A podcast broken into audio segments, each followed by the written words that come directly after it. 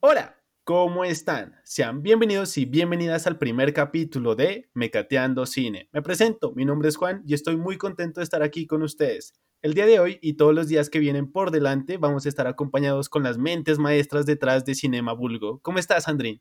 Bien, muchas gracias. ¿Cómo están ustedes? Bien, bien. ¿Qué tal tú, Alexa? ¿Todo bien? Bien, todo bien, ahí vamos. Me alegra, me alegra. Bueno, hoy es lunes, todos los lunes que quedan de ahora en adelante vamos a lanzar nuestro programa Mecateando Cine. Hoy es lunes, estamos en Colombia, lunes de cuarentena, lunes de casi 11 de la noche, lunes de hablar de la película Güeros, la película que escogimos de nuestro ciclo de cine latinoamericano en nuestro Instagram, arroba Cinema. La película es la ópera prima de Alonso Ruiz Palacios, es una película que fue lanzada en el año 2014. Y Sandrine nos va a hablar un poco sobre la sinopsis de esta peli. Ok, pues básicamente Güeros es un road movie que se escribió durante un lapso de 12 años más o menos. Eh, de esos guiones como que se crean, se guardan en un baúl de los recuerdos y no se vuelve a escuchar de ellos hasta después de varios años que unas personas lo quieren volver a retomar, que en este caso son Alonso Ruiz Palacios y Gibran Portela, quienes recrean este momento, eh, digo, esta historia, nuevamente en guion, en un seminario de creación de guion, que eso fue algo muy curioso. Eh, en sí, la historia es un viaje por la Ciudad de México, donde Tomás, que es el primer personaje que reconocemos en la historia, eh, se ve obligado a partir de la capital a vivir con su hermano porque pues su mamá ya no lo aguanta. Entonces, este personaje termina siendo la guía que nos va a llevar como por un viaje, eh, por una travesía en busca de un músico, que es como el único vínculo que tienen con su padre que ya no está con ellos. Y pues a través de este viaje es que logran encontrar eh, bueno, nos muestran estos acontecimientos y estas problemáticas sociales y este montón de temáticas en, un solo, en una sola película, que es algo muy, muy interesante. Bueno, en definitiva, la peli tiene muchos temas. Yo no sé si a ustedes les pasó, pero yo vi demasiados géneros en la película. Es una película de dos horas y la verdad que tiene mucho, mucho de qué hablar. Así que para entrar en tema, para entrar en calor, les voy a hacer la pregunta. Definir en cuatro o cinco palabras esta película. ¿De qué va la peli? voy a empezar yo como para dar el ejemplo. Entonces, para mí, Güeros trata de una peli sobre rebeldía, sobre juventud, sobre la soledad, sobre la protesta y también sobre la vida del universitario. Ok, eso fueron muchas más de cuatro palabras, pero yo, sí me voy a... Yo, sí me voy a ceñir a tu regla y eh, eh, entonces, eh, universitarios, caos, música, alcohol. Listo, acabé. Ah, me quitará la palabra. yo también digo que caos, yo digo juventud, eh, indiferencia, también digo lucha, lucha en general. Totalmente de acuerdo. Bueno, ahora sí, después de esta cortinilla, vamos a empezar a hablar de la película con todos los spoilers. Así que si no se la han visto, les recomendamos que primero se la vean. La encuentran por internet, la pueden comprar, alquilar, lo que sea, pero totalmente recomendada. Así que vamos con los spoilers. Lunes, lunes, lunes, lunes, lunes de hueva, lunes de huelga. Y sin embargo, se mueve. Porque los planes de los hombres de traje nunca descansan. Bueno, la peli inicia mostrándonos a Tomás.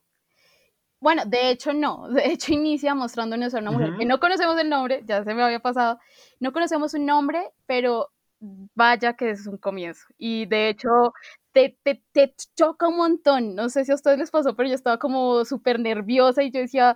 Sí, el ruido. Uy, y, yo decía, esta peli va por este lado y luego como, tas, no, espera, esto no tiene nada. es verdad. Y, aunque en sí no comienza por, por ella, comienzas por la, la, esta, el balde de globos. Entonces yo decía como, what the fuck, el balde de globos, y cuando le cae a ella y el bebé, yo dije, fue puta, y con el moretón, con el moretón en la cara, con todo, yo dije, no, Humor negro desde el principio. Sí, con toda. O sea, el man fue de una a mostrarnos que esta peli iba con un humor negro. De hecho, así es toda la película. Iba con una historia de, pues, alguien que no se siente, no sé, como en un lugar, En como que sí, como que verga, esto no es mi, esto, aquí no estoy. Eh, luego de eso, bueno, lo que decíamos en la sinopsis, la mamá dice, como sabes que te me vas, ya no puedo contigo. Eh, y llega este primer intertítulo. La peli está dividida en cinco intertítulos que los vamos a ir contando. Y el primero de ellos es Sur. No sé si ustedes quieran darle otro nombre, como que sintieron en esta etapa. O Pues es que él, pues yo no sé, pues él estaba en Santa Cruz, o sea, yo lo vi más como que me estaban ubicando geográficamente a, la, a México Ok. y, y fue como, Sí, bueno, nos vamos hacia el sur, hacia el hermano, y yo dije, es un cambio radical y cuando llega a la nueva ciudad, como que el edificio y todas estas cosas, me provocaban esa vaina de, es un niño que le toca volver a conocer un mundo. Y además de que sentía como que, ah, o sea, como que respetaba al hermano y apenas llegó como que lo vio vuelto mierda, entonces fue como No, raro. y sabes Sí, que antes de que el caos entrara, universitario. sí, Ajá. pero antes de que entrara el apartamento, yo no sé a ustedes si les pasó o no, antes de que entrara ya todo iba mal, o sea, no hay ascensor, le toca subir un montón, le Lo la araña. Ah, fue lo de la araña. La araña, la Hay una araña. araña en la puerta y la puerta se abre sola, el hermano está, yo no sé, No hay mal, luz, no hay no hay luz. nada. es como, ¿qué es esta mierda? Y bueno, así empieza Sur, Sur empieza mal. Una vez Sí. que re mal. esta, esta historia no es la del hermano que te va que te va a tener bien, no, esta historia va por otro lado. Así Pues es que, es, es que, es que depende, porque esa también es como la forma en la que se tratan al- algunas clases de hermanos, ese como amor duro de que Ujú. si me dices sombra te corto las piernas. Sí. de- sí, de hecho ya hablaremos de los nombres. Los nombres se me hacen súper potentes en la película. O sea, el hecho de que llamen al hermano Sombra o- Y al otro santos. y al otro. Dios mío, o sea, bueno, ahí ya nos presentan, ahí introducimos a estos dos personajes que son Sombra, el hermano de Tomás, el hermano mayor, y Santos. Ellos están en el... Perdón, es, Santo es el mejor amigo que yo podría desear, Es porque hermoso. es un tipo muy chévere y se Sí, preocupa sí. mucho por sombra. Además lo ayuda mucho y le gustan las planticas y hacer pendejadas. Ay, sí. eh, el, man es, el man es muy genial, o sea, el hecho ya, Santos, o sea, ya. Santos. La peli, bueno, la peli inicia con estos personajes y de una nos dicen, de hecho, bueno, yo les tengo un detalle que a mí me pareció súper interesante, cuando inician en el comedor y les muestra que están como haciendo unos recortes, no sé si lo notaron, Ujú. Y Ujú. les dice, el, man el Tomás les dice como, bueno, ¿y qué se sabe? Pues eso. Entonces el man dice que es para el muro Gore. Y si tú te fijas en el muro, es como puras personalidades de la farándula, puros, estaba Juan Gabriel, estaba Paulina ¿en serio? Rubio, en serio, o sea, yo me detallé ¿Estaba- estaba Luis. Miguel?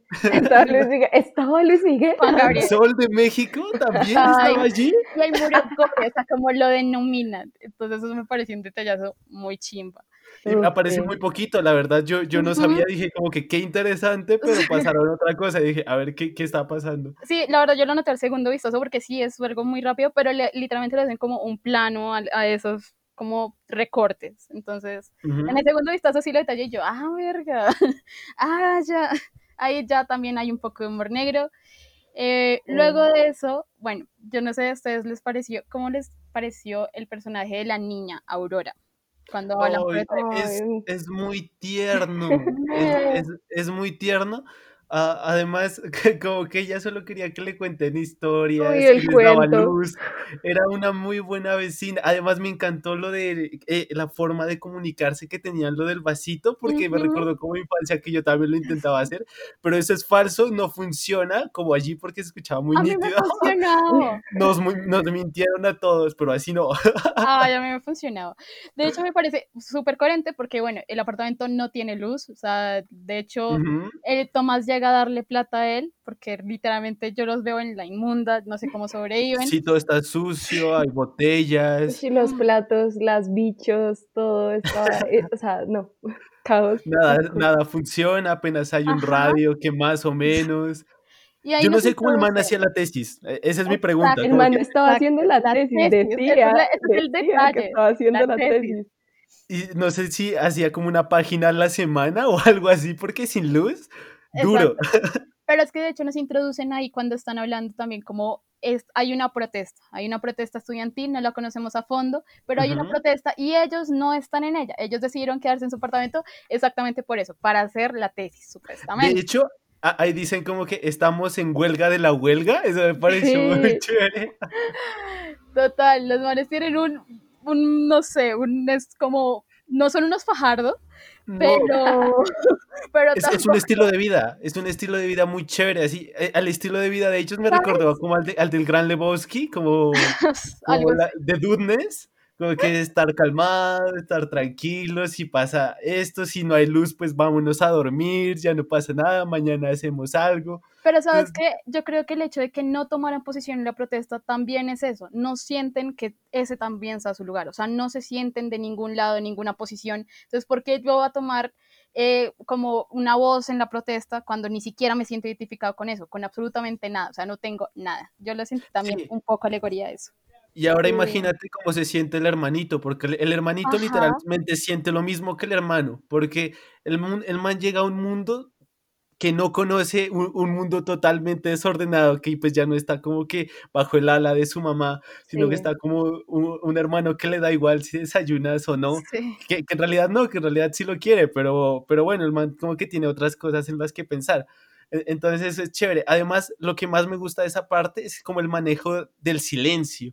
Entonces, como que hay mucho silencio y que en contraste con la primera parte, que es todo ruido, es todo rápido, es todo gritos.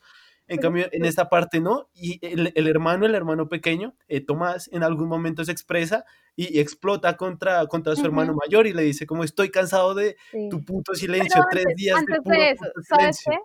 Ah, yo no sé, Sandra, yo sí, yo de pronto estoy mal. Antes de esa escena, pues cuando es que les dice que este cantante que ellos admiraban, pues está como mal, está enfermo, bla, bla, bla. Antes de eso es, la escena de los pies y el poema, ¿verdad? Ajá, sí.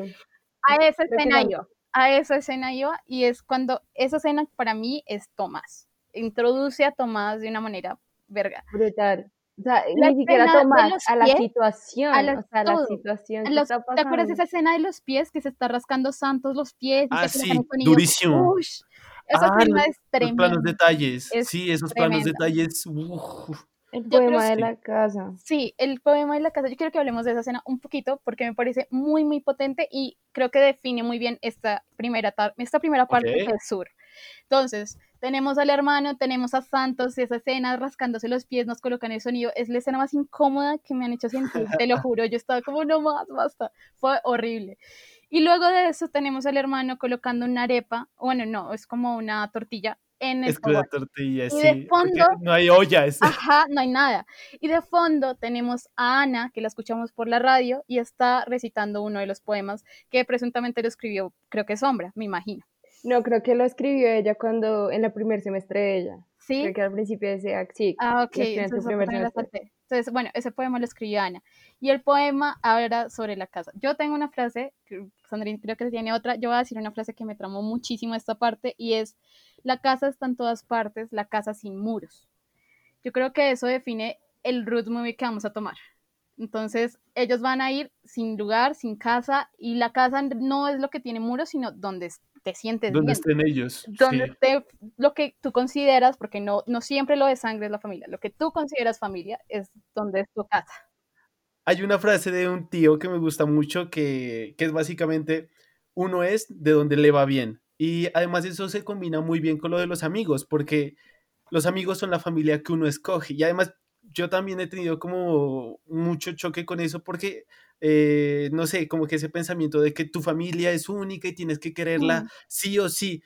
No, o sea, es, decir, eso suena mal, pero déjeme lo explico, porque tú no la escoges, o sea, tu familia como puede ser muy buena, también puede ser muy mala. En cambio, tienes que rodearte de unos amigos que en realidad te hagan, te hagan sentir bien, que te apoyen, que sean tu familia real, que estén allí incondicionalmente. Y eso es lo que, eso es lo que vi en la película, que donde estaban ellos tres, que luego van a ser cuatro, entre comillas, eh, se, sentía bien, se sentía un ambiente de familia muy bonito, que aunque ellos no tuvieran papá, que no estuvieran con su mamá, ni que los que pues, bueno, los hermanos sí, que tienen un lazo de sangre para las otras personas no, se sentían muy unidos y hacían muchas cosas el uno por el otro sin esperar nada a cambio y eso fue realmente bonito. Y eso pasa en la universidad, Exacto. Totalmente, así tal cual.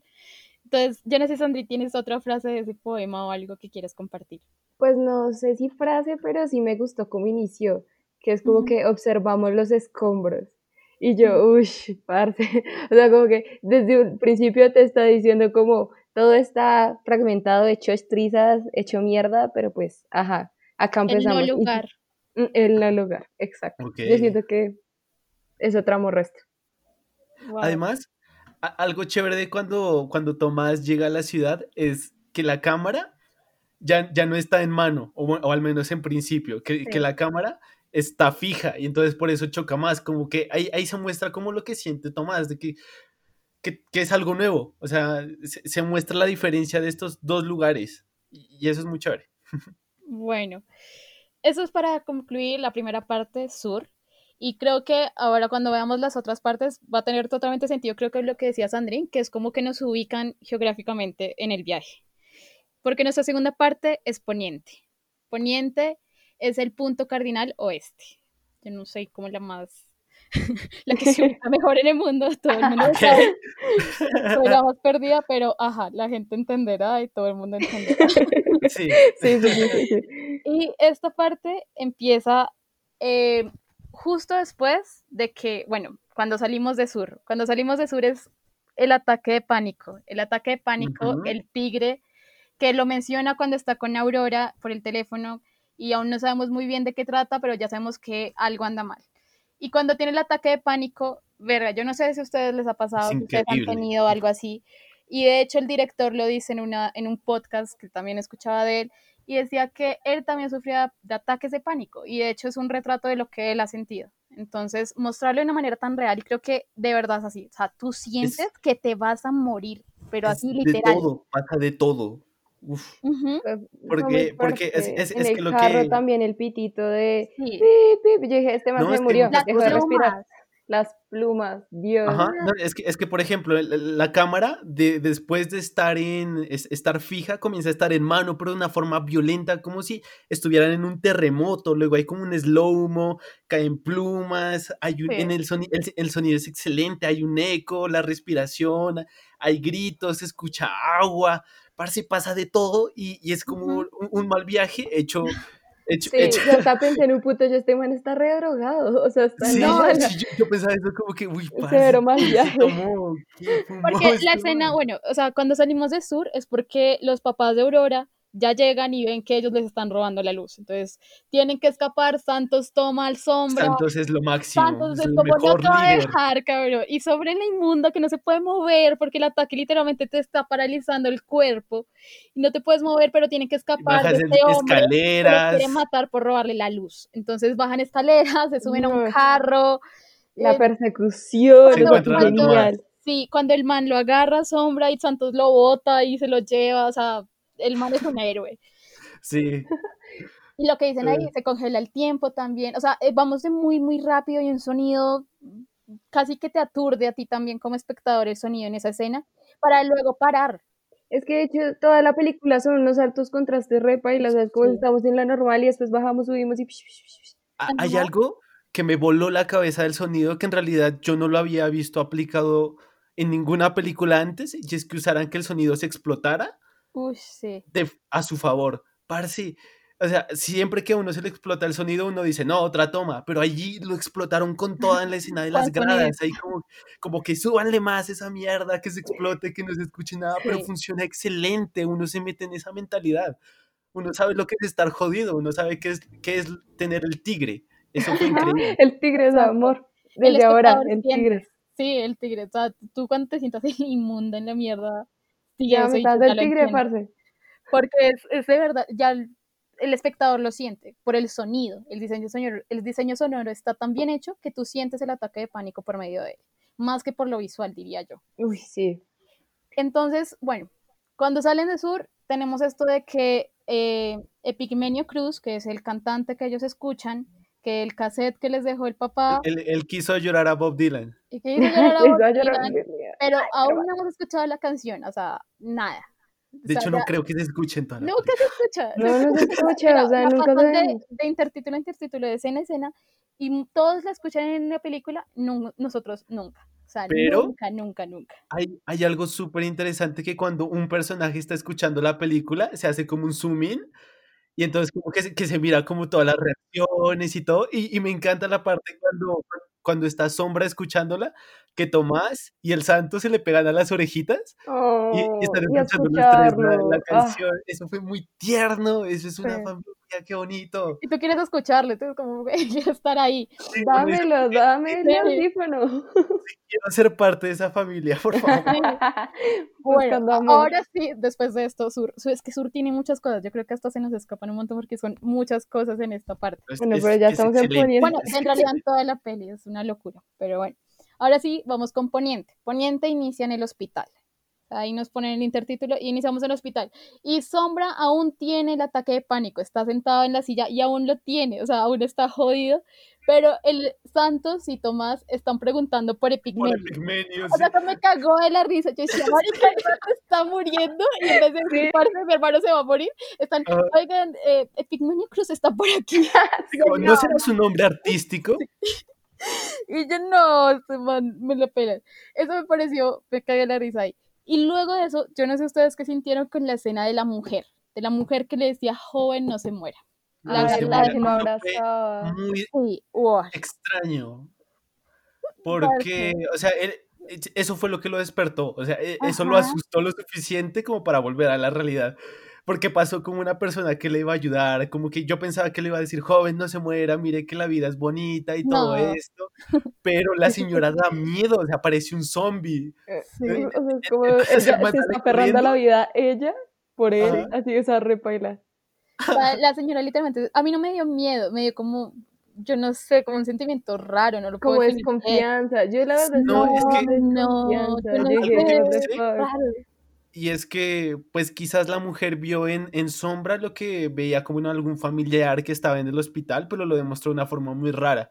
Entonces dijo como que no, quizás mi hijo se va a morir y, y este tipo dice que se va a morir, entonces no Pero te vas a no, morir. Yo no le tomo tanto sentido a la, a la mujer como tal. Yo creo que simplemente es el significado que tiene ella en la historia de Sombra. Creo que es más como, como cuando tú estás jodido y dices como, parce, ya no quiero, ya no quiero más nada, estoy realmente mal, ¿para qué vivir? ¿Para qué, para qué existir?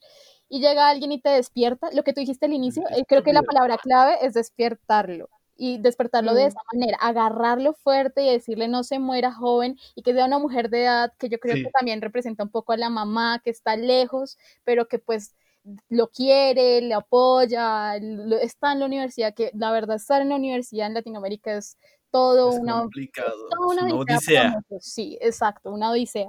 Entonces yo creo que es también este personaje, la mamá ahí, como que va a estar presente aunque no lo esté. Pues yo lo tomé por ese lado, no sé ustedes. Sí, sí, sí, sí, Sí. a mí me convence. Además me pareció muy chistoso que Sombra se asusta tanto que se mete directamente a las habitaciones. Sí, como que sigue, joven, no pase por allá. Y Y él le vale verga y los demás lo persiguen. Total. Bueno, y luego de eso, el doctor también me pareció un personaje súper curioso. Excelente, un personaje terciario con Pero muy pocos poco. diálogos, pero, o sea, la personalidad clara, está muy bien Parecía escrita. otro universitario, ¿ustedes no se les hizo? O sea, Con yo su no veía como- camiseta eh, informal, todo, con Sí. sus jeans, creo que hasta lleva jeans y con su batica, sí. Sí, sí, sí. Y ahí, bueno, ahí ya le explican a Sombra que, pues, que es un ataque de pánico, que no se va a morir de eso, tiene que controlarlo, pero que no se va a morir. Eh, luego de eso les dan una billetera, que es la de Pigmenio Cruz. Pero primero, primero van a, la, a, a donde estuvo Epigmenio Cruz y eh, Ajá, eh, bueno. Epigmenio, Y le toma fotos y tomando. le toma fotos, eso fue Sí. muy bonito. A- además, eh, me, me gustó mucho la, la historia que contó el médico Mm, de que, y al, y al final no se responde, como que una No. persona lo iba a matar, no, lo, no pasó, o sea, pero estuvo muy cerca y que luego él tuvo que salvarle la vida. sí. Y Entonces cuando están a punto de revelar como si al final él le salvó la vida a la persona que trató de matarlo en el pasado, no se sabe. Porque peli es Lo así. interrumpe. Toda la Ajá. película Sí. es como Sí. unos secretos gigantes y están a punto de decir como, mira, pasó esto y no lo y cuentan. de malas. Algo de pasa malas. y no lo cuentan. O simplemente pasa algo, interrumpen, o literalmente te colocan un silencio y no te lo cuentan. Es un capricho. Sí, es Uy, tremendo. El sí. espectador queda con una duda a todo. Pero eso Y- mismo te, te encadena en la historia. Exacto. Y además la película se llena de tantos caprichos que la hacen supremamente original. Ujú, Entonces, eso fue lo que me encantó de esta película, Sí. que es muy diferente a lo que uno puede ver, pero uno va seguro porque en realidad es bastante buena. Sí, total. Bueno, ahora sí. Les Ahora una- le dan la billetera de Pigmenio Cruz. Entonces ya tienen como una pista de dónde puede estar. Y eh, bueno, como que hay una pista de que puede estar en, en el zoológico, que trabaja allá, y ya están en el carro y están, vamos a ir a buscarlo porque Tomás tiene que ir a buscar a Epigmenio sí o sí. Es como la excusa, la excusa, es Tomás, la excusa es como tiene que, tenemos que llevar al niño allá. Y en el carro... pero, pero, pero, espera, porque la, la, otra parte es que ellos no pueden volver a su casita, porque si van, bueno, sí, les pegan. Sí, es verdad, es verdad, puede ser pero yo no creo que sea la primera vez que les pasa. o sea, pues se ve que han estado ahí viviendo mucho tiempo, así que pues tampoco creo que sea la o sea, primera esa vez. Reacción, esa reacción no fue de una sola vez, o sea, que el man saliera a toda a golpearlas fue como... Mm. Sí, tampoco creo que sea la primera vez. Y bueno, algo interesante que pasa cuando ya están en el carro camino, pues, pues primero al zoológico, supuestamente, y es que en la radio vuelve a sonar Ana, y es la radio de la emisora de la universidad, eh, y ella, ahí sí, es un poema de sombra, y es un, un, poema que se llama La Grulla. Y en medio de este poema nos colocan una imagen de una mano en el mar, un bote, y el poema, yo no sé, es, es muy potente porque es una metáfora bien fuerte, eh, como la muerte, pero la belleza también en eso, fue una vaina o sea, tiene diversas interpretaciones. sombra es un poeta. Sí, total, el man es un poeta. Y yo lo tomé, ese, ese poema, y Sandrine después me dijo como, si viste que el Tomás le coloca la mano, cuando termina el poema, Tomás le pone la mano en el hombro como consolándolo. Entonces, para mí el poema se refería también a la pérdida del padre. O sea, el papá sabemos que no está, que está ausente, pero no es como un ausente de, ah, los abandoné y se fue y ya, la verga, sino es como un ausente que duele. Entonces se me hace pensar como espectador que probablemente murió o algo pasó. Y este poema me hizo pensar eso, que fue como en ese lado. E, el padre sigue presente en la cruzada que ahora tienen sus hijos. O sea, eso es lo que ah, los une ahorita. Entonces, como que encontrar a Epigmenio Cruz, que, que, era como que la banda favorita de su, de su papá. entonces, es como que miremos qué es este man, esto puede ser lo último que nos queda de nuestro papá, al menos quitémonos la duda de encima, queremos conocerlo. Sí, total, igual pues no es como el, el, papá no está ausente de todo, pues obviamente hay que recordar, pero ese poema y esa escena me hizo, no sé, me hizo pensar a mí que hablaba del papá el poema, y que la, la, imagen que veíamos en el bote de la mano y el mar era del papá. Se me hizo, me hizo pensar eso a mí. Yo también lo sentí así, de esa manera. Y como el, o sea, es que también lo asocié mucho al tigre del man, o sea, como que ese trauma y todas las cosas que tiene en la cabeza tienen que ser por algo. Y justo después de que se le pasara al tigre, ¡bam! El poema, la mano y la mano confortante, o sea, no sé, pues yo también lo sentí de esa manera. Bien fuerte. Y bueno, van en camino y Y le dice, sí, le dice sombra derecho, sigue derecho, le dice a, a la derecha, vámonos. A la derecha le dice derecho, cabrón, te dije, te dije derecho, y dije, estoy a la derecha, ¿qué te pasa? No quiero ver la película. Sí, era como nunca. Te cagas de la risa. Y a mí me ha pasado el resto, como que, no sé, yo voy en un taxi y, y es como que, derecho, señor, y se va a la derecha, como, pero, como, como le digo. No, pues a mí, a mí me pasa hasta con mi mamá, es como, y ella se estresa, yo me estreso y terminamos peleando, bueno, es terrible. Y Pero en este caso, y perdías aparte. Y en este caso, ellos terminan en un callejón y hay como una gente jugando fútbol, gente que se ve realmente sospechosa. Hay como cholos o algo así. Entonces es como, los rodean el carro literal, o sea, los rodean. Y, se siente el miedo. Claro, siente el miedo, pero algo, ahí hay un detalle que me pareció muy chimba, que va conectado en varias partes de la peli, y es que el, el cholo, bueno, sí, aquí le digo choro, aquí en Colombia es choro. Eh, el choro entonces le dice como güeros, hey güeros. Entonces Santos le dice, hey, ¿a quién le dices güeros? Entonces ya ahí ya sabemos lo que les contenta a Santos de esa palabra, un poquito. Sí. Entonces hombre le dice, cállate, cabrón. Nos van, a, matar van a matar, pendejo. Sí. Déjales que te digan como quieran. Sí. Que me digan como quieran. Sí, total. Y aparte, pues que güeros tiene su significado, nos lo muestran al inicio de la película. Ajá y es bastante, bastante interesante que pues la peli llega como todo un contraste de ese significado, no sé ustedes. Sí, eh, lo, maneja de, de, una forma bastante sutil, pero se nota todo el tiempo, como, como cuando llega Tomás a todas partes y, y, Sombra lo presenta como que, hey, él es mi hermano. Y, y las personas le responden como, pero, pero, él no es moreno, utilizan otra palabra, es que no me acuerdo. Eh, Pero no es güero. Él, él no es prieto. O sea, Mm, sí, pero tú no eres prieto es prieto. moreno. ajá. Y, bueno, güero es de piel blanca, eh, mono, Ujú. entonces es como, es- también es como el, no sé, yo ahí ya me meto de pronto por un lado que no es, pero yo lo tomé así, como el, el gringo, el colonialismo, como que quieren, y además que México tiene un, pues, tanto mierda con Estados Unidos, pues yo ahí también lo tomé. El güero debe ser una ofensa muy verga, y más para un universitario. Mm, yo no siento que sea como una ofensa, sino que pues es como nosotros le decimos a las, pers- a la, por ejemplo, las chicas rubias monas.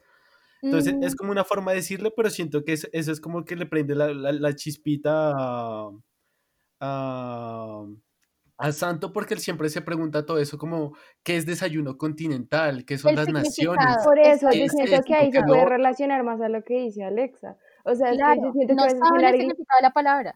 Sí, o sea, es que a veces Ah, generalizar ajá. tanto sobre algo es paila. Digamos, el ejemplo que tú estás poniendo de las monas. O sea, a las monas a veces les ofende que le digan monas por el hecho de que dicen que las rubias son boas o lentas. O, lo que- o sea, es una Ajá. interpretación de varias personas.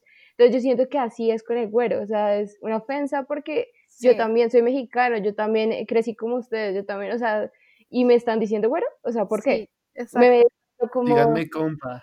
Y la palabra ya como que todo el mundo la usa como de una manera normal porque no saben el significado. Yo creo que hace, o sea, ah, es una pérdida también de la identidad mexicana que ellos tienen. Ujú. Ok, sí, sí, sea, no por lo ese lado. pensado. Y eh, bueno, esa es la primera parte que escuchamos güeros y la ofensa que le hace a Santos. Santos es, que, miedo. es más, sí, Santos es el que le imputa esa palabra de una manera. O sea, el niño calmadito le dicen güero y explota. Sí, total. Bueno, entonces este tipo, este choro, se mete al carro con ellos para que puedan salir de ese barrio.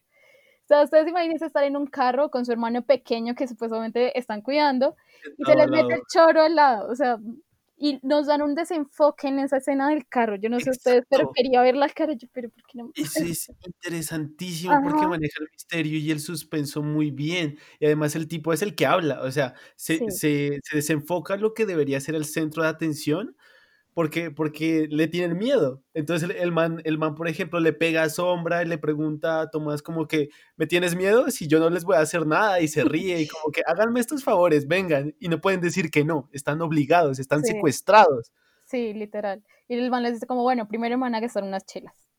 Entonces, así es como, yo, yo pensaba, yo decía, pues imagínate tú encontrarte un man que parece que te va a robar, que te va a dejar en la calle, que te Todas va a las que el quiera. carro, y te Yo diga, lo "Nos hago. vamos por unas chelas. Yo, bueno, no salió tan malo al final, Sí, como una pola para todos. pero el man, es, el man es muy rudo, entonces yo creo que eso también debe dar como miedo, porque no sabes en qué momento te va a golpear o qué te va a hacer. Saca el arma y los mata Sí. todos.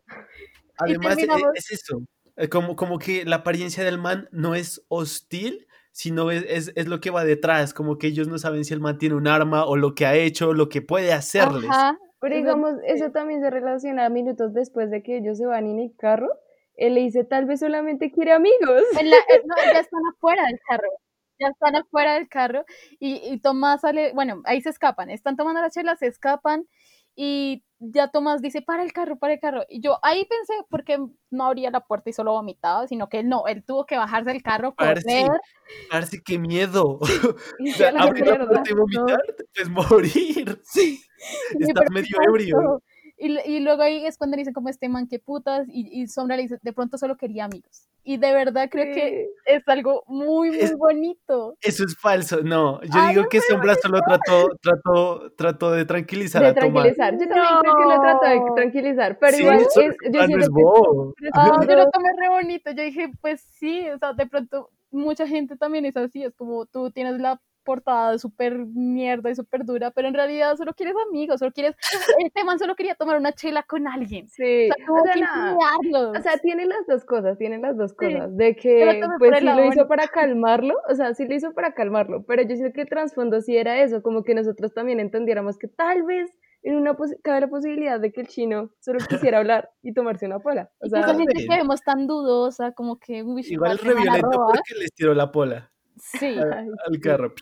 bueno, Hay- al- algo de allí que me pareció muy chévere también fue lo de las zanahorias, que el santo se robó las zanahorias y Pero antes, antes de esa escena de las zanahorias, cuando hacen como ese desenfoque, yo no sé cómo, ay, se me fue la palabra. así Gaussiana, no, Ajá, no, sí, algo así, creo que va por ese lado, no estoy segura, no soy experta.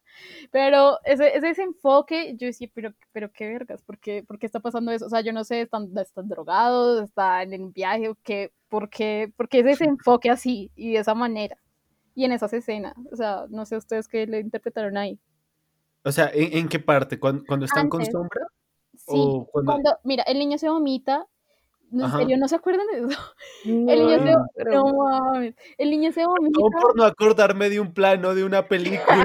Alexa, lo plano, es literal una escena, o sea, es literal una escena porque te muestran varias cosas con ese desenfoque, o sea, ¿Y después de escenas tiene la película, Alex? dime, ¿Cuántas escenas crees que tiene la película? pero es que No, no, espera, espera, escena, o sea, es que mira, le dicen como el man solo de pronto quiere amigos y nos vamos a ese desenfoque de la nada eh, en medio de un campo de Ah, zanahorias, sí, sí, ya me acordé. Y que, que el man Ah. saluda a muchas personas y que sale la vegetación. ajá, o Sí, sea, sí, sí. ahí fue como, what the fuck, ¿qué Pues está pasando? tranquilidad, o sea, quizás eso fue como para relajarse, como para que el espectador no se canse de, de estar como to- to- todo el tiempo poniendo atención, entonces eso como que los vuelve a nivelar, los vuelve a tranquilizar para que empiecen otra vez como la cuesta hacia arriba para volver a Ok. ponerlos en una situación de, rie- de riesgo.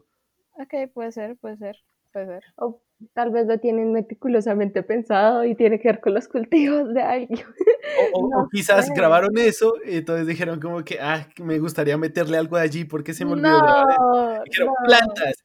¿qué Acá tal- estamos qué tal sí? no, cero. O sea, yo, esa escena de tener un significado y esa escena de tener algo. Sí. Yo cuando la vi, yo dije, marica, pero es que es, que es, ah, es un campo de hongos, comieron un hongo, qué vergas, qué está pasando. Porque en realidad no le veía el, el- el- la unión. Y luego de eso, va- estamos en un desenfoque y pum, nos vamos con Santos tomando las zanahorias. Y de hecho, Santos está como raro, ¿no lo vieron? Están como, ja, zanahorias, Está voy a sacar zanahorias. está.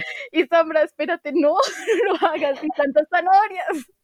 O sea, Zanahoria. yo no sé, para mí, droga.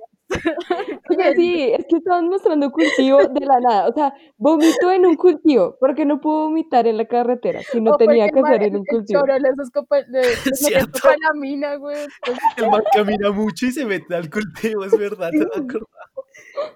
Es que es- es una escena rara, es como rara. Yo la verdad sentí severo viaje ahí. Yo, ok, bueno, X. Luego de eso, seguimos el viaje.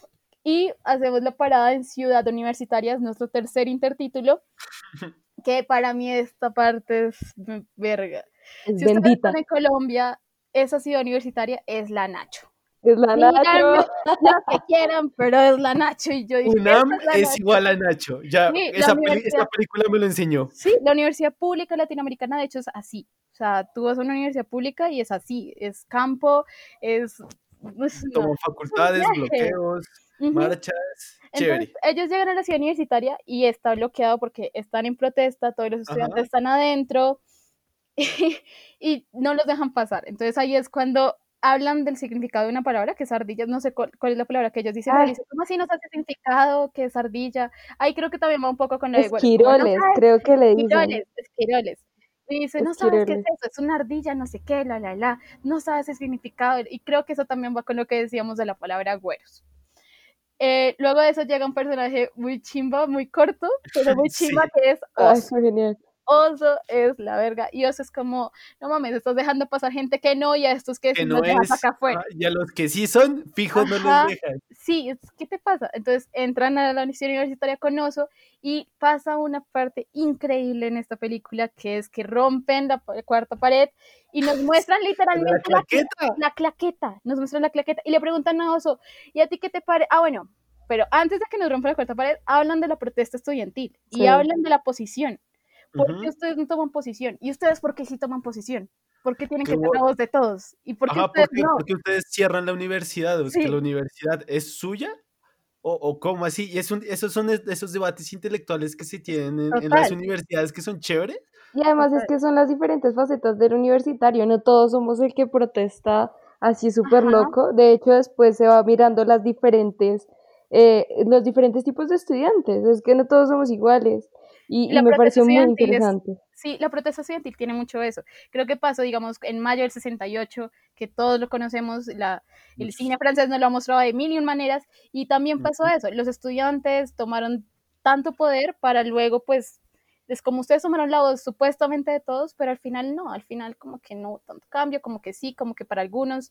Entonces es un conflicto muy grande. Creo que la protesta estudiantil es algo revolucionario y que debe pasar y que debe pasar en todos los países de Latinoamérica más ahora. Pero en esta parte me parece muy chimbo porque literalmente dice, ¿tú qué haces? Ok, tú no tomas posición, pero ¿qué haces entonces para hacer el cambio? Sí, el man dice que se está pudriendo en su casa, que no Sí. se baña Y y que es no verdad, y es verdad. Es verdad, sí. Es verdad. Entonces, bueno, pasamos de eso. Creo que nos de- es una escena para dejarnos pensando. Más que yo no puedo decir como la verdad, porque no hay una verdad absoluta en esto. Creo que Y nadie la puede tener. ajá, y allí es Y cuando ahí se rompe sí nos rompemos. ¿de acuerdo? Entonces le preguntan al oso, bueno, ¿a ti qué te pareció el guion de esta película? Pues ese marica le dice como, pues el guion malo, malo, El malo. guion malo. Es una película de correteadas. Y ustedes ustedes pues, son como los héroes. Es brutal, es Es brutal. Y de hecho el director hablaba y decía como él hace, él hace también teatro y también juega con eso de romper la cuarta pared. Entonces cuando, cuando habla de eso, Oso, es una locura porque cuando hablábamos del guion, el guion de la película es una mierda muy potente. Es un guion Es que lo que decía Sandrine que duró 12 años. Y de hecho el guion empezó cuando el director. Alfonso Ruiz Palacios, estaba desempleado, sin nada que hacer. Literalmente creo que como el protagonista, estar en un apartamento rodeado de basura, haciendo nada. Y preguntándose por qué existir la vida.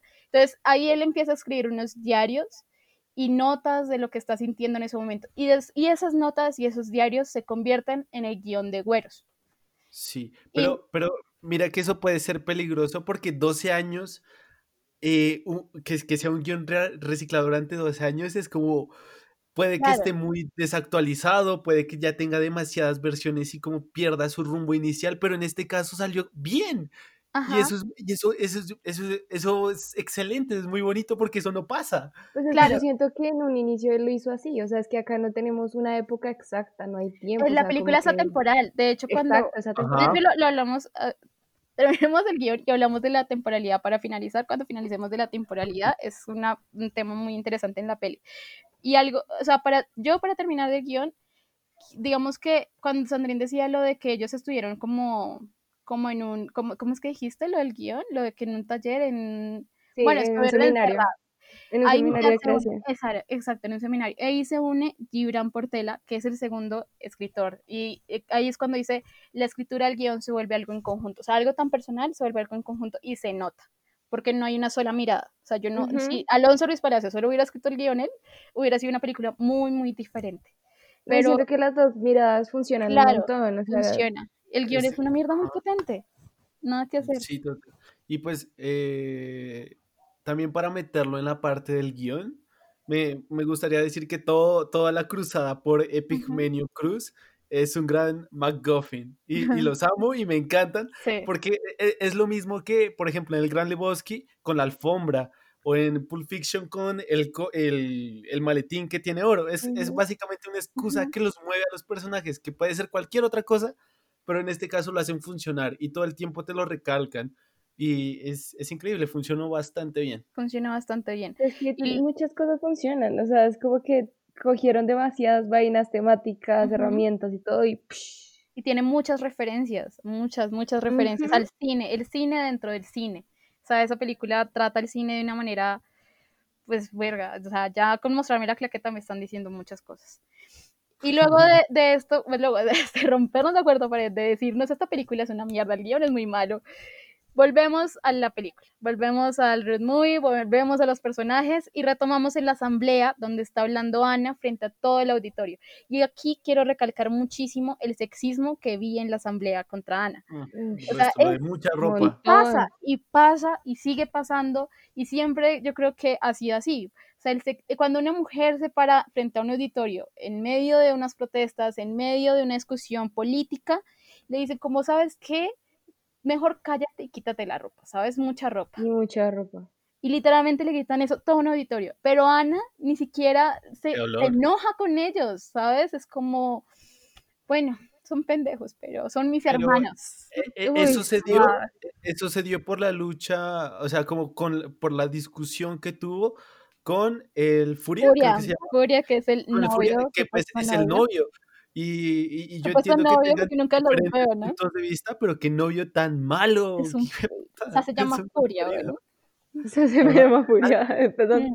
No, la vieja le dice, la vieja le dice, ¿sabes que no nos pongamos personales? Porque ustedes son los que vienen acá y entonces vienen las protestas solo para estar con las de primer año y así pasa porque de otra manera no levantarían ni en la morgue. Y esa frase me pareció lo mejor. Pero lo que pasa es que al man lo adoran, eso se ve cuando pinta, pinta la facultad que literalmente lo tienen como un rockstar, o sea, o como un mesías, el man se siente mayor que todos, el man es el líder, es, es, el que los guiará a todos hacia, hacia el paraíso. En esa ahí se reiteran las dos puntos, los dos lados de la moneda, como que ella, la estudiosa que intenta hacerlo todo con la palabra y el man que quiere todo a, man, a mano dura. Total. Y luego, bueno, ahí ya nos presentan la facultad, hay un coqueteo entre Sombra y Ana, que ya sabemos que tienen como cierto feeling. Lo, hemos, sabido desde cuando lo escuchamos en la radio, ¿no? Es como, sin verla ya sabíamos que ahí pasaba algo muy bonito. Y cuando, bueno, vemos también la tesis de Santos, destruida, marchita, horrible. Muy triste, muy triste. Y como le toma la foto y como, no, hijo puta, no lo hagas. eso me dolió. No, porque supuestamente venían trabajando en eso y por eso no participaron en la protesta, pero pues tu tesis ya no existe, está marchita, está, ya, no está. Ah, qué rabia. O sea, sí, sí la, sí la sentí en ese momento. Y además e, es, muy bonito como le dan espacio a que esos dos personajes, o sea, yo siento que apartan. O sea, que cambian gradualmente el protagonista, el protagonismo hacia sombra, pero le dan mucho espacio a el santo y a Tomás para que formen también una amistad. Entonces, eso es, eso es muy bonito. Ahí se forma la familia, literal. Literal. Y luego de eso, cuando, bueno, ahora sí, cuando Furia está pintando el muro. Ese muro es la temporalidad en la película. O sea, ahí nos cuentan todo. Porque, digamos, yo al inicio decía, de pronto esto sí pasó en cierta época, cierta fecha, y es una película que me está contando la historia de una protesta. Al inicio. Pero entonces ya con esta fachada nos vemos dos fechas, que es 1857-1910 y Sombra, em, Furia escribe hoy y con signo de interrogación. Ese muro existe, ese muro ha pasado, esas fechas son protestas reales en México que han sido muy, muy fuertes, protestas estudiantiles, y el hecho de que escribiera hoy hace que la película sea totalmente temporal. Esa película, la historia, la protesta y todo pudo pasar ayer, pudo pasar hoy o puede pasar mañana. Eso es lo que me representa todo ese muro y eso es lo que hablábamos de la temporalidad. Y no sé si quieran decir algo más respecto a eso. Mm, por mi parte, yo, yo, pues yo ya dije lo del rockstar, que para él es un mesías y era el man en éxtasis en ese mar de gente. Y que justo ahí también está Ana y le dice como, ¿qué, ¿qué pendejadas haces? Sí ahí uno ya se da cuenta como que ella no entiende ese lado de la moneda. Es que yo a veces me identifico más con Ana en las protestas y cosas porque yo no lo entiendo, yo no entiendo por qué lo tienen que hacer a mano dura, no entiendo esa versión, pero aún así no la va a juzgar. Entonces yo siento que es más por eso, que ella se mama y dice como, ah, vámonos de aquí, o sea, ya está mamada de eso, de que no la quieran siendo la, entre comillas, la líder, como la vocera. Entonces, sí, me parecía algo fuerte de ver. Entonces, bueno, Luego de eso salen de la universidad y van en el carro. Entonces ahí ya va Ana en el carro y pasa una escena bellísima que es cuando empiezan a interpretar una escena de los olvidados. Buñuel, y esa escena es bellísima, cabrón. Yo decía como, marica, yo quiero a alguien así en mi vida, ¿sabes? con quién hablar de los olvidados y arriba la película y sus diálogos. Quiero a alguien así en mi vida. Fue una película muy bella. El cine dentro del cine. Mm, y luego, bueno, ya luego vamos al, al, cuarto título que es centro. Y no sé si a ustedes les pasó, pero cuando ellos van llegando al centro, yo me siento en el centro de Bogotá, en el real centro de Bogotá. O sea, así es el centro aquí. Hay vagabundos, hay autos. No, y las construcciones y todo. Y... Ah, bueno, también. porque creo que los vagos y los autos van como en todo lado. ¿En serio? Ah, ¿en serio? No, Juan. Maldición. Pero en el centro de Bogotá, la estructura y como estaba ahí, eh, como que cuando iban pasando por el carro, yo veía el centro de Bogotá y el centro real, no el centro turístico, sino el centro real. y me pareció algo como yo, verga, ahí, ahí he estado, aunque en realidad no he estado.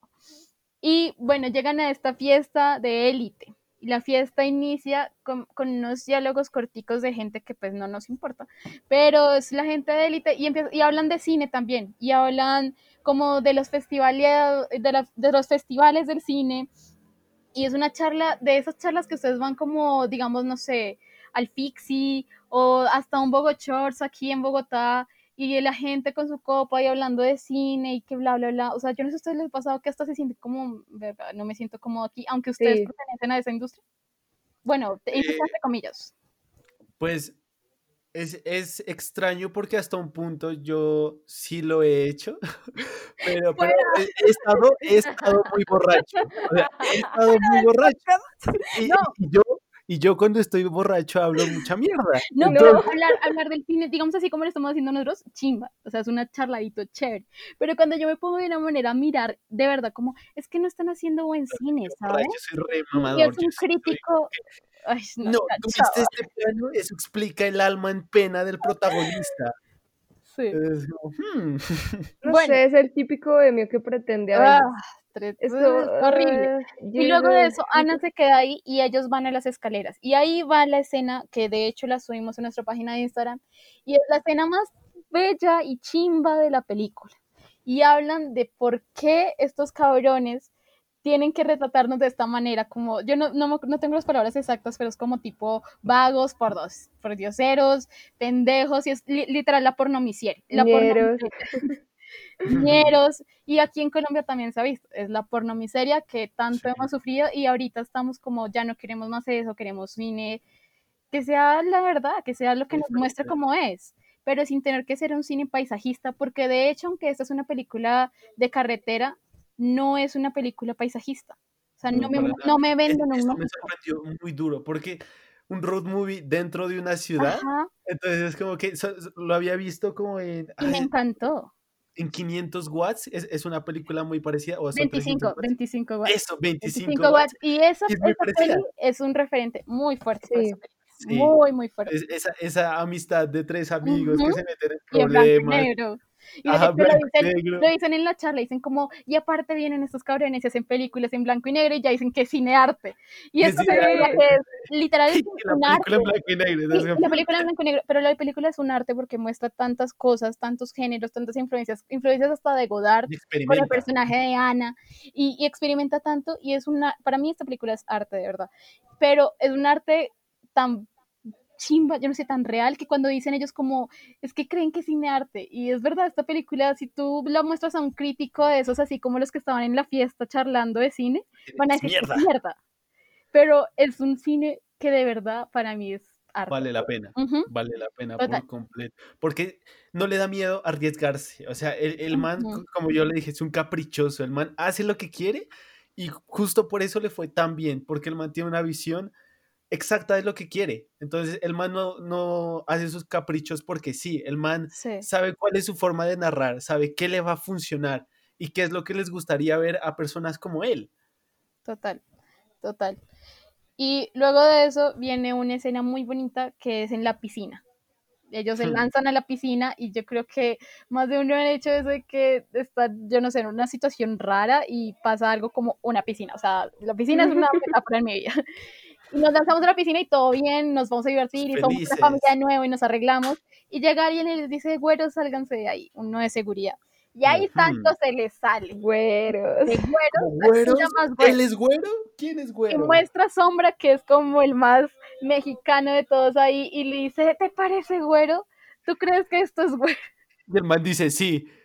Y le dice como, pendejo, no saben, pendejo, no, no saben el significado de güeros, literal. Entonces, eso me pareció muy chimba, es la, la, la etapa de güeros, es muy, muy bacana ahí. Em, bueno, ya bueno, salen de la piscina, volvemos al viaje, eh, bueno, ahí pasa algo muy bonito con Ana y con Sombra, que se le queda dormida en los- las piernas, Es- yo no sé si les ha pasado, pero eso es muy bello, es muy bonito, muy romántico, pero es muy chimbo porque el, varo, el carro se les, el varo se les para, Es verdad. el carro se vara y y Sombra es como, güey, no puedo moverme, o sea, Ana está en mi no puedo, y se cara, y Tomás tiene que salir a empujar, y, y le dice como, le hace como bien con el dedo, y el otro como, púdrete, pendejo. Pero es que es la amistad, es la amistad, como que el santo no lo obliga, el man dice como que no. Él está disfrutando, él está siendo feliz. Su hermano puede. Que, lo siga haciendo. Él es mi pana, lo logró. Sí, total. Y bueno, ahí también tenemos unos close-ups de Ana muy, muy bonitos de ella en el carro y es una influencia muy de Godard. Em, luego de eso, pues ya llegamos al zoológico. Y en el zoológico, Ana le muestra de frente el tigre a Sombra. O sea, de frente. Y bueno, ahí pues Sombra le hace una broma y ven la, lo bello y lo majestuoso que es el tigre. Como, ¿sabes? Es, un animal poderoso, pero está enjaulado. Yo creo que eso también es como una referencia al ataque de pánico. Es como, está enjaulado y es algo que quiere salir, es algo que quiere explotar. Yo creo que, eh, eh, pues, es como el ataque de pánico puede dar cuando estás en el momento como más, como que te sientes tan presionado y tan puta. Entre la espada y sí, y no puedes explotar, no puedes explotar y el cuerpo te bloquea. Entonces, eso también es referencia, el tigre enjaulado, y lo ven de frente. Y ahí, ahí también se da la conversación entre ellos. En la que, por ejemplo, Ana le pregunta como que, oye, pero tú por qué no me invitaste y nunca sabemos por qué. Y nunca sabemos por qué, de nuevo. Pues interrumpen.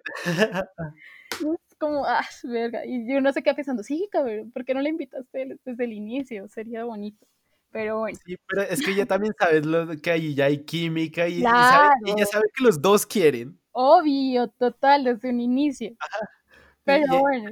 Y, también, se sabe que como que la primera cita, entre comillas, que tuvieron, la tuvieron con Furia. O sea que él y Furia eran amigos. O sea, eran en el grupito de tres. El mal tercio fue sombra.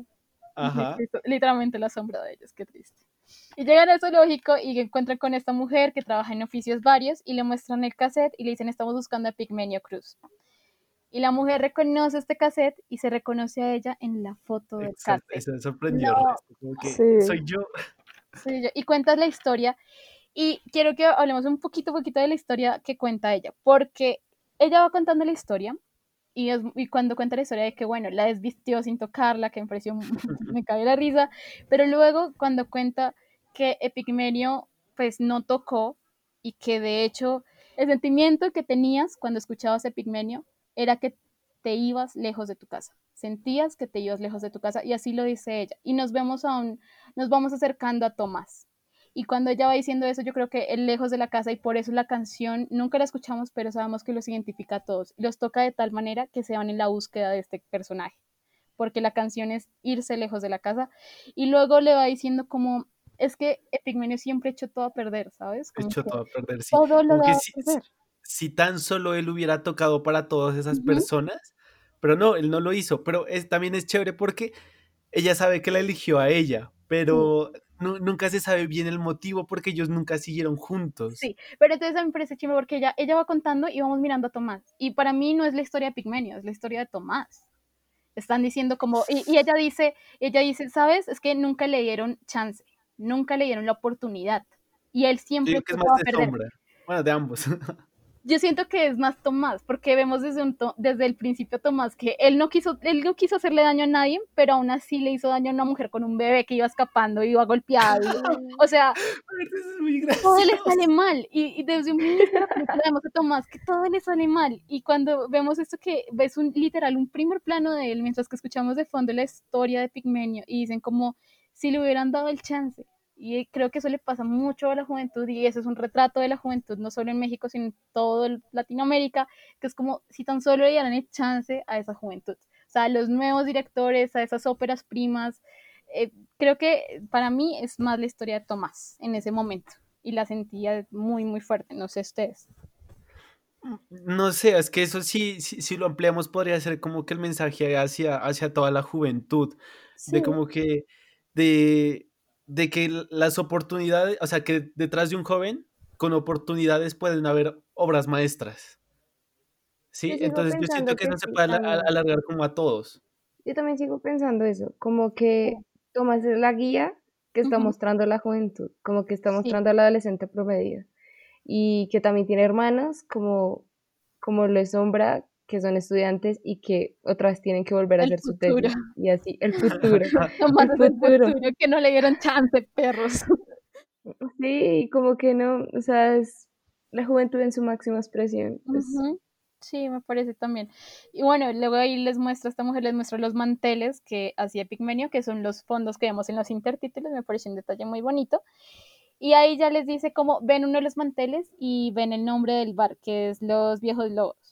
Entonces dicen como, ok, el man debe estar allá. O sea, si el man no está aquí y no está en el hospital, pues debe estar en el bar de siempre. Así que se van a ese viaje final. Si ahí llegamos al final, el, el intertítulo final, que es Uf. Oriente. Parce, qué susto, qué susto. Es que esta película me engañó varias veces, como que hubo muchos momentos así en, Sí. en silencio y como que en expectativa para que pasara algo. Y yo me estaba, yo la disfruté tanto que no quería que uno de los personajes muriera porque, porque le cayera como que Ah, el ladrillo. Pero antes de eso, en la escena, cuan- antes de que aparezca el intertítulo Oriente, que me parece una escena que vale la pena hablarla, y es cuando se paran en medio de toda la avenida. Y es como, y porque están hablando de la muerte. De la muerte, como- como alguien se diera cuenta si ajá, estamos muertos. Sí, y, y entonces es como, pues, nadie responde, porque pues en realidad, pues, no sé, no creo. Entonces ella quita las llaves y se paran en plena avenida en México, que en México, si aquí el transporte es una mierda, allá es el triple. Entonces imagínense ustedes estar en pleno trancón y que alguien pare el carro porque sí, porque se le dio la gana. Y ahí se quedan un buen rato y se escucha el sonido de los carros pitando súper Para fuerte. ellos es como música. Sí, ellos pero a, a mí, a mí me aturdió el sonido y yo era como, no, marica, arranca ya, por favor. Como que esa vaina. Sí, yo, yo, pero me pareció muy interesante eso, porque justo hablan con la muerte y apagan carro y paren un momento. O sea, literalmente pararon el camino, el viaje y se quedaron ahí un momento entre todo Arre. un caos de avenida. Sí. Eso me pareció muy, muy chimbo. Luego de eso, ahora sí viene Oriente, luego, pues bueno, el ladrillo, la escena del ladrillo, es un niño que va corriendo, va escapando y llega al puente, llega al puente y coge el ladrillo esperando que un carro pase. Eso es como que este man, qué puto es niño, qué niño, ¿qué le pasa? Pero digamos, es algo que, perdón, digamos, eh, el man está siendo perseguido por dos chinos, Ajá. porque uno de ellos le pega, entonces yo siento que ahí ya comienza ahora el abuso a niños aún más jóvenes.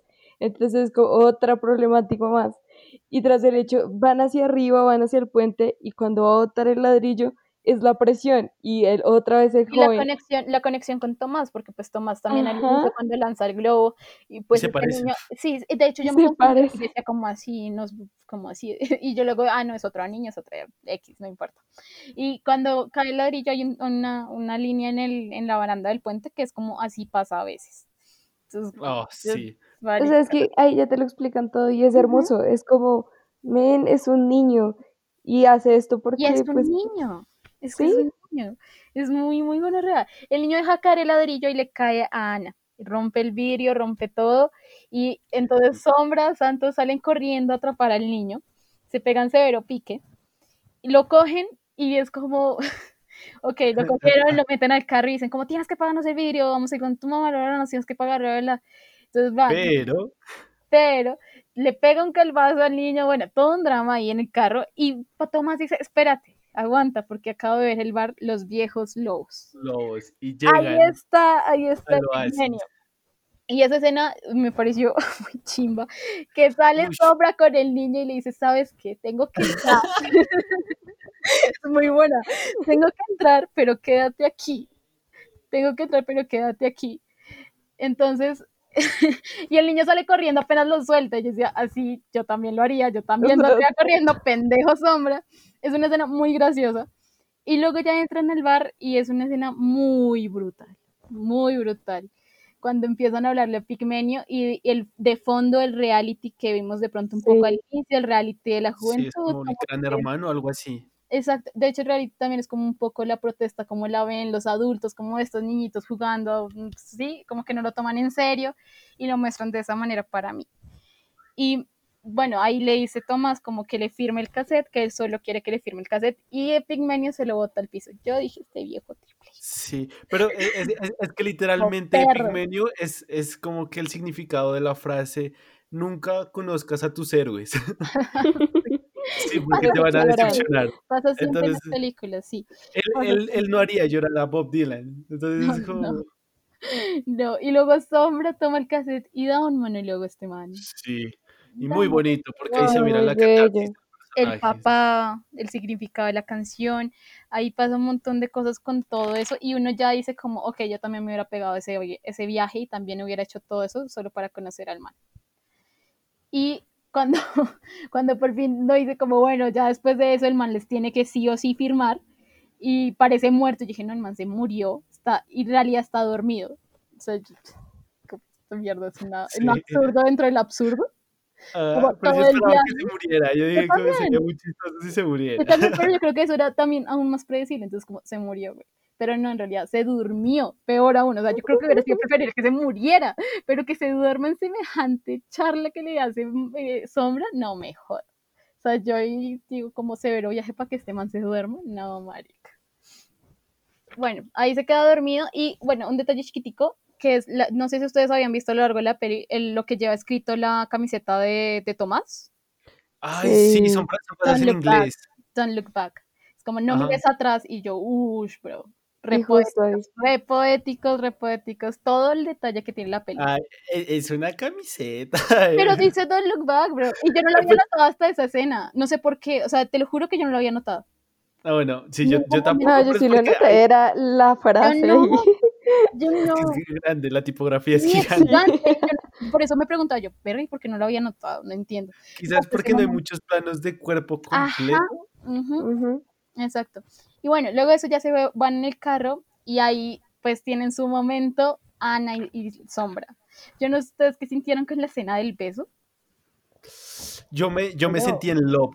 O sea, literal, es- Sí. eso me, te- me, me teletransportó a Gaspar Noé y, Uf, y- y yo me sentí en esa película así co- con, ese plano súper cercano a los labios, con baba, que al principio me pareció muy bonito, dije como que, oh, y luego era como, "Eh". ya, con lengua más que con baba.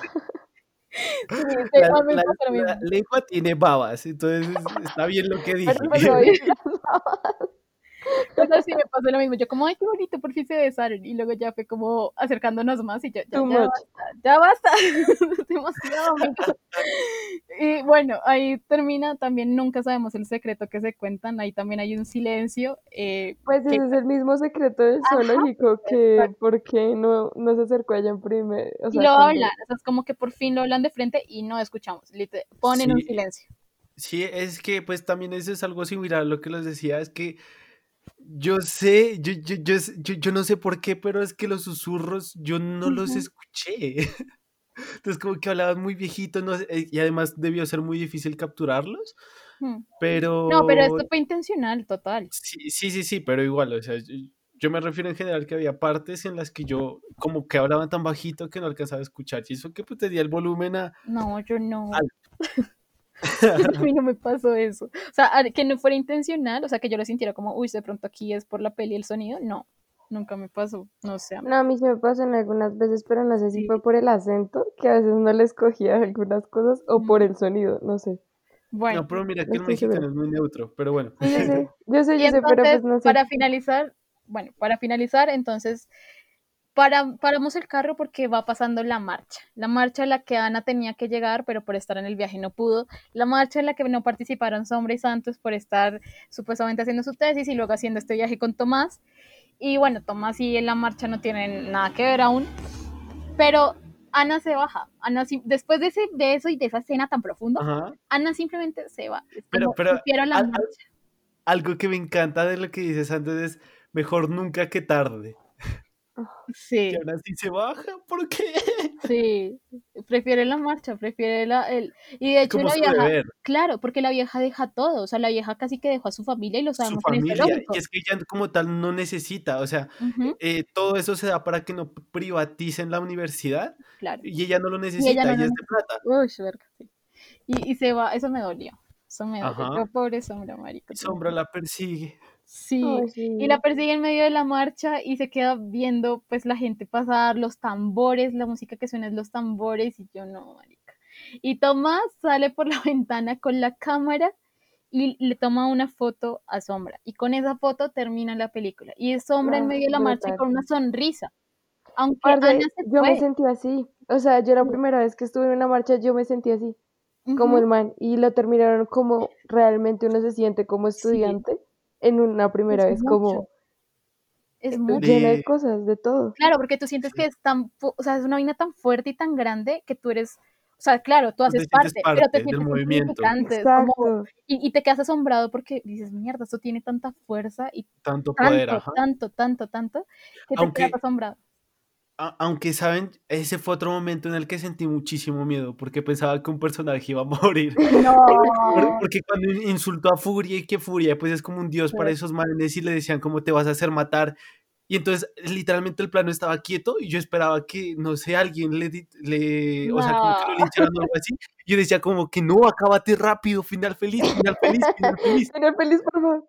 Y, ga- y No, ganó el un final bien. nostálgico, güey. O sea, uno Ay, para ahí dice como, feliz, porque de hecho, él termina en la protesta en la que nunca quiso estar y termina pero con igual es nostálgico, te da esas vainas de... todos hicieron un viaje tan personal güey, que terminan en la Sí, protesta que nunca quisieron estar y es como, verga, ya pero todos aquí, ya, avanzaron. Uy, pero sí, todos avanzaron sí. bastante. Y el hecho de que termine la película con una foto, o sea, que no termine como en un cámara lenta, ni con un plano secuencia, ni con un plano general de la ciudad, no- nada, es con una foto. foto del man.